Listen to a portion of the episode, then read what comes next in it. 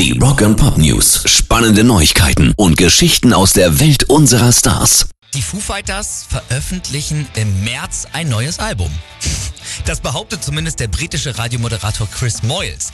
In seiner Show hat er zuerst den Song Walk von den Fuß gespielt und dann gesagt, sie haben auch ein neues Album, das im März rauskommt. Darauf freue ich mich sehr.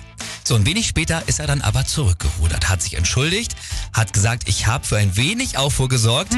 Ich befinde mich jetzt in einer Sackgasse und ich weiß nicht mehr, was ich tun soll. Ich glaube, die Leute wollen, dass ich ihnen erzähle, ja, im März kommt ein neues Album, aber das werde ich nicht sagen. Ich kann nicht mehr sagen, außer es tut mir leid, Dave. Wow. So, entweder will er sich nur wichtig machen oder er hat wirklich die Überraschung des Jahres ausgeplaudert.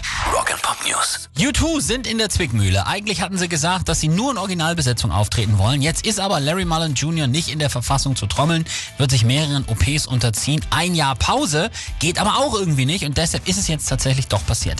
Bei ihren Las Vegas Gigs wird Larry nicht an den Drums sitzen und von Bram Vandenberg ersetzt. Der ist eigentlich Teil einer niederländischen Alternative Rockband, nämlich Kresip und soll nur vorübergehend jetzt Teil von U2 sein. Aber die Geschichte haben wir ja jetzt auch schon öfter gehört.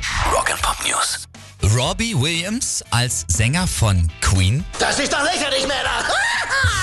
Ja, das vielleicht, aber abwegig war es auf jeden Fall nicht, denn Brian May und Co. haben ihn Anfang der 2000er tatsächlich offiziell ge gefragt, wie er jetzt erzählt hat in einem Interview.